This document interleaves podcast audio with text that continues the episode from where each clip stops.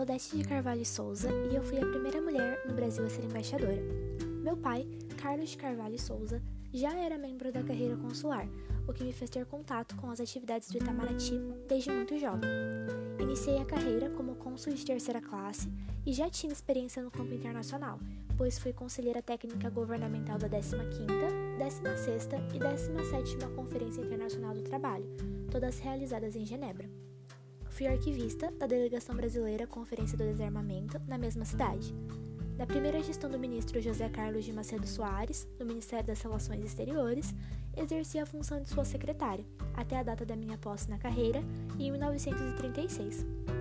Também fui indicada para chefiar os serviços especiais de informação do Ministério.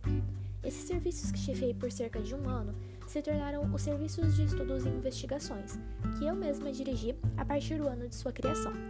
Esse programa funcionava como órgãos secretos auxiliares da repressão varguista, atendendo a política governamental anticomunista. Todos os documentos que eram formados pela minha pessoa permitiram que eu fosse classificada como assídua colaboradora do governo no combate ao comunismo. Fui representante do Itamaraty no primeiro Congresso dos Chefes de Polícia e permaneci à frente dos serviços de estudos e investigações até ser removida para a embaixada em Londres, no entanto, a nomeação foi tornada sem efeito, pois o embaixador Regis de Oliveira comunicou que, abre aspas, ao governo de Sua Majestade Britânica não agradaria a nomeação de uma mulher para cargo diplomático, razão pela qual proponho enviá-la para a Suíça, tornando sem efeito a designação anterior. Fecha aspas.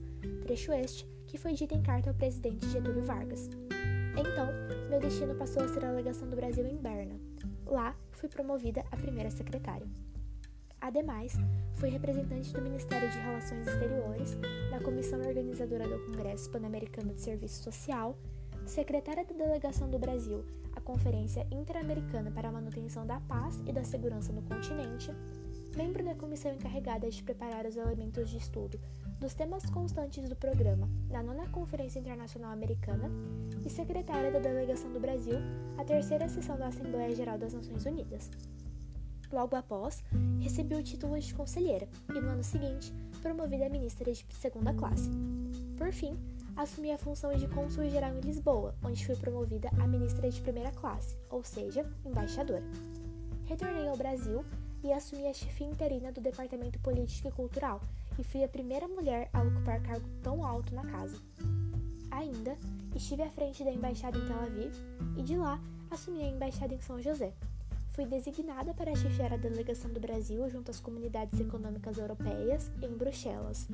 Nas três capitais, fui a primeira brasileira a ocupar o posto.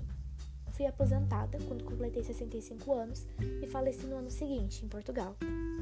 Vale ressaltar que também participei do grupo das 20, as 20 mulheres diplomatas pioneiras do Itamaraty, e dentre todas elas, fui a diplomata que desempenhou mais funções de relevo.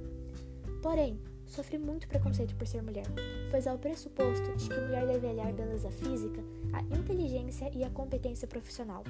Diziam que eu não fora agraciada pela natureza com dotes físicos correspondentes aos meus grandes dotes intelectuais. Chamavam-me de calva, falavam sobre a falta de minhas sobrancelhas e pestanas e como isso me dava um aspecto incomodamente inexpressivo. Além disso, no Ministério de Relações Exteriores, fiquei conhecida como Dona Odete, abordagem sexista, já que nas referências a todos os homens, seus nomes eram sempre precedidos do título hierárquico. Se aos ministros de primeira classe se dava o tratamento de embaixador, as referências a mim, ministra de primeira classe e embaixadora Odete de Carvalho Souza, seguiram sendo como Dona Odete até minha morte.